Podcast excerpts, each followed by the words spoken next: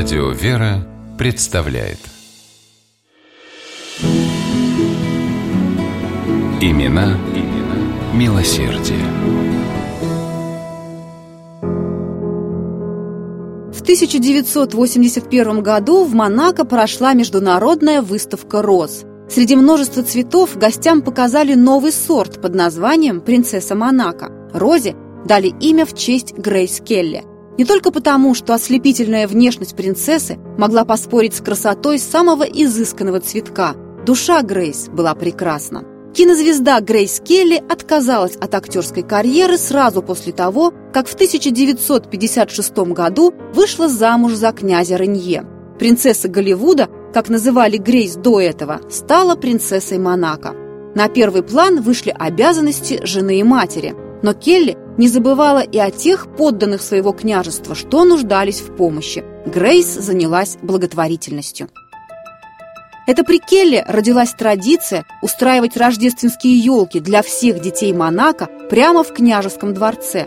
К тому же Грейс учредила Всемирную организацию друзей детей. Особое внимание она уделяла поддержке сирот. При церкви святой Девоты был открыт приют для девочек. Грейс навещала его воспитанниц каждый день. В расписании принцессы почти не было свободного времени. Она организовывала выставки детского рисунка, готовила представления для неизлечимо больных детей, открывала ясли, чтобы освободить работающих матерей, отправляла в приюты сделанные собственноручно ботиночки. Особое внимание принцесса уделяла здравоохранению. Она была председателем комитета Красного Креста Монако. Под управлением Грейс организация начала активно помогать деньгами жертвам военных конфликтов и стихийных бедствий. Красный Крест работал так успешно, что в Монако то и дело приезжали делегации со всего мира перенимать опыт. Кстати, знаменитое движение Greenpeace появилось именно в Монако и именно при участии Грейс Келли.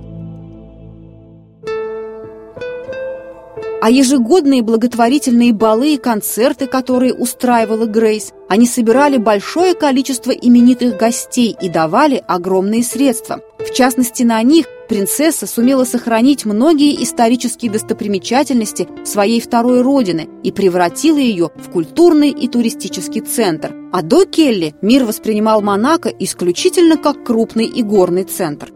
Грейс очень любила цветы, Куда бы она ни приезжала, в каком бы отеле ни останавливалась, ее комнаты украшали роскошные розы или гвоздики. Так администраторы гостиниц старались показать свою любовь и уважение к принцессе. А вот полевые цветы Келли собирала сама, засушивала их и, подклеив на картон, делала картины.